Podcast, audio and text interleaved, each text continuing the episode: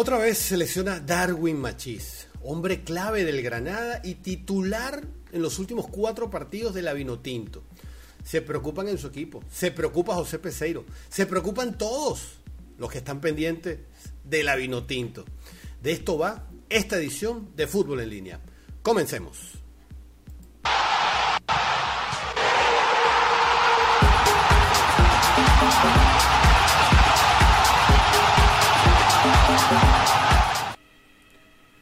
Hola, ¿qué tal? Ah, bienvenidos a una edición más de esta conversa futbolera que llamamos Fútbol en línea. Mi nombre, Armando Naranjo. Mi cuenta en Twitter, mi cuenta personal es arroba naranjazos. La cuenta de este programa, arroba fútbol en línea. Y la cuenta en Instagram, arroba fútbol en línea TV.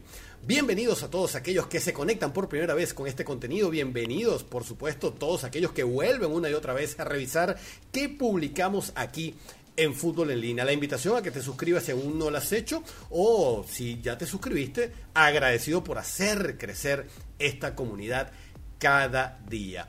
Hoy, sí, en esta edición vamos a revisar qué sucede o qué puede estar sucediendo con Darwin Machís, un jugador básico en las filas del Granada, un Granada histórico que avanza en cuartos de final de la UEFA League y ve con mucha preocupación su recaída después de pasar un mes fuera de los terrenos. Machis ha encendido las alarmas este fin de semana al jugar tan solo 17, 18 minutos luego de recuperarse de su última lesión. Entró en el inicio de la segunda parte contra el Valencia y tuvieron que retirarlo del terreno de juego tan solo 18 minutos después. Machís se había lesionado antes contra el Huesca el 21 de febrero y justamente un mes después, 21 de marzo, volvió a lesionarse en su regreso a la liga. Lo que preocupa no es solo la lesión, sino lo recurrente que empieza a ser el asunto. En la segunda quincena de diciembre de 2020 sufrió una lesión fibrilar en lo que llaman el isquisural de la pierna derecha. Esta lesión se produce en la parte posterior de la pierna. Para hacernos una idea, los isquiotibiales son un conjunto de tres músculos principalmente el bíceps femoral, el semitendinoso y el músculo semimembranoso. Estos músculos básicamente ocupan toda el área detrás del muslo entre la zona posterior de la rodilla y el glúteo. La función de este grupo de músculos justamente está asociada a la flexión de la rodilla y la extensión del muslo cuando se está de pie, cuando se corre, cuando se camina. Las lesiones de este tipo son relativamente comunes, sí, en el futbolista porque se producen por movimientos bruscos, por estiramientos forzados del músculo y suele darse por pasar de una contracción a una excesiva extensión de forma rápida y potente. No soy médico, ni traumatólogo, ni intento serlo o parecerlo, ojo con eso. Pero la idea es compartirles un poco por dónde va la lesión que pareciera ser recurrente de Darwin Machín, un jugador que se cuida y que todos lo conocemos, no precisamente por lesionarse. Fíjense, vamos a revisar esto. Darwin Machín, insisto, no es un jugador proclive inicialmente a lesiones. Es un atleta enfocado en lo suyo, que se cuida y que demuestra siempre estar en forma. No en balde, su juego es rápido, es de velocidad y de desborde, comiéndose su banda y haciendo grandes galopadas o metiéndose en diagonales entre los marcadores. Su peor lesión, si nos vamos para atrás, fue en 2014 cuando se fracturó el metatarsiano, que no tiene nada que ver con lo que le sucede ahora, por cierto. Desde entonces no había sufrido lesiones de importancia hasta finales de 2017 cuando sufrió una rotura fibrilar de grado 1 en el bíceps femoral de la pierna derecha que lo apartó de las canchas por varias semanas, un mes aproximadamente.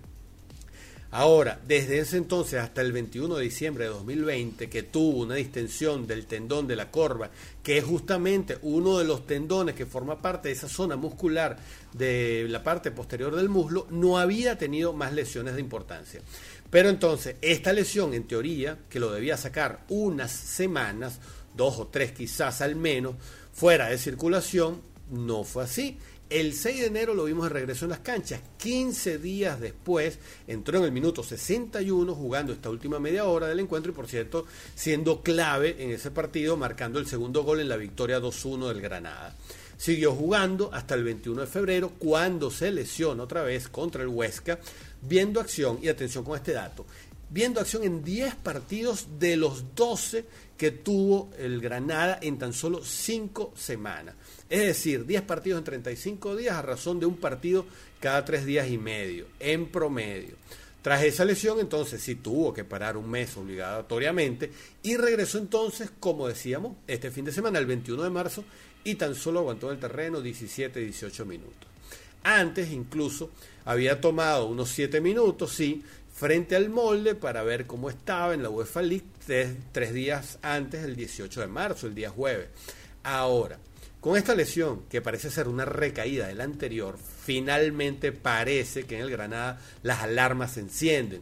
Y al momento de grabar este programa no se ha dado un dictamen definitivo, no hay confirmación del alcance de este nuevo percance, de esta lesión, pero a juzgar por las molestias mostradas por Machís, tocándose el aductor, la pierna misma lesionada, pudiera ser otra lesión en la zona posterior del muslo. De hecho, el mismo Darwin pidió el cambio al resentirse en esa zona y lo que confirmaría posiblemente entonces que hayas que esto sea una recaída de la lesión, lesión que de ser una lesión puntual se convertiría entonces en una lesión más persistente. Y a ver, ¿y por qué? Si decimos que Darwin Machís se cuida, que Darwin Machís es un atleta enfocado, que está en forma, ¿por qué se está lesionando así? ¿Esto a qué se debe? ¿A que no se cuida? Yo lo dudo. ¿Será que no están respetando los tiempos adecuados de recuperación? empieza a hablarse de esto en el Granada. Estarán forzando a Machís, ¿qué piensas tú, a jugar cuando no está totalmente recuperado de una lesión que se puede hacer quizás crónica o más profunda, o alejarlo no semanas, sino meses, quizás, un par de meses. Se pudiera romper Darwin Machís. Aquí a lo mejor los especialistas en la materia pudieran darnos más luces.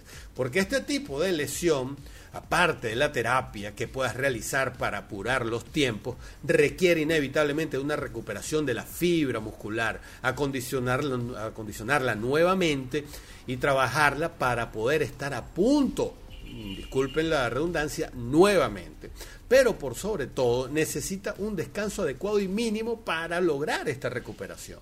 Sobre todo cuando se trata de un jugador de sus características, rápido, de carrera explosiva y cambio de ritmo vertiginosos para dejar atrás a sus rivales, que es su característica principal.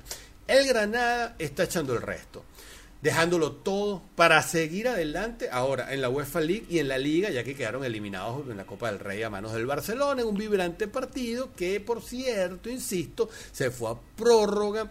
Partido en el cual Machís entró en la segunda mitad, jugó completo esos 45 minutos y toda la prórroga hasta el final del partido.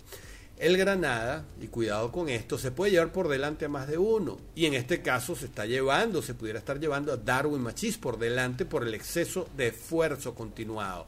Claro, esto también tiene que ver no solo con el Granada, sino con las exigencias de un calendario atípico en líneas generales por la situación global y atípico para un equipo que de golpe pasó de ser un segunda división a un equipo que compite en tres frentes, en liga, en Copa y en Europa League, más allá que ya los eliminaron de Copa del Rey, pero eso se arrastra.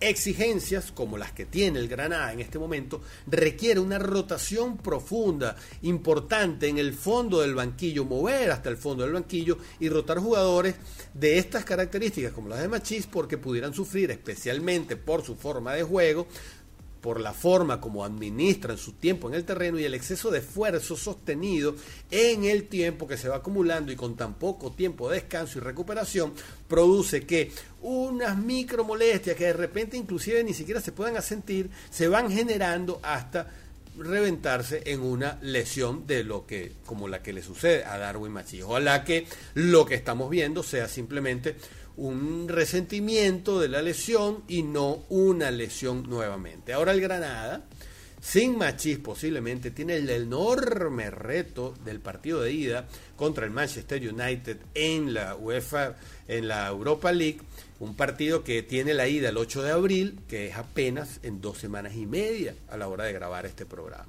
Ahora, ¿qué piensan ustedes? ¿Llegará Machís a esta cita? Tal vez sí, quizás, pero en condiciones de competir al 100%.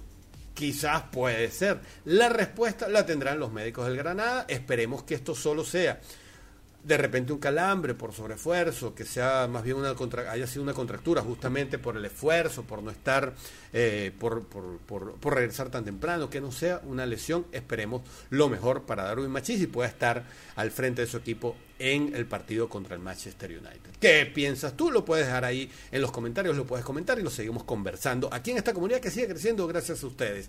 Hasta aquí dejamos esta edición de esta conversa futbolera que llamamos Fútbol en línea. La invitación a que te suscribas si aún no lo has hecho a que me sigas en mis redes sociales, arroba naranjazos, mi cuenta personal, arroba fútbol en línea, la cuenta de este programa, y arroba fútbol en línea TV en Instagram, por donde puedes enviar un DM y solicitar acceso a nuestro grupo de WhatsApp, que sigue creciendo y sigue creciendo no solo en conversa y en, y en gente, sino también eh, sigue creciendo en ideas para hacer más cosas. Pendientes con eso. Gracias por conectarte. Nos vemos en una próxima edición de Fútbol en Línea. Nos vemos.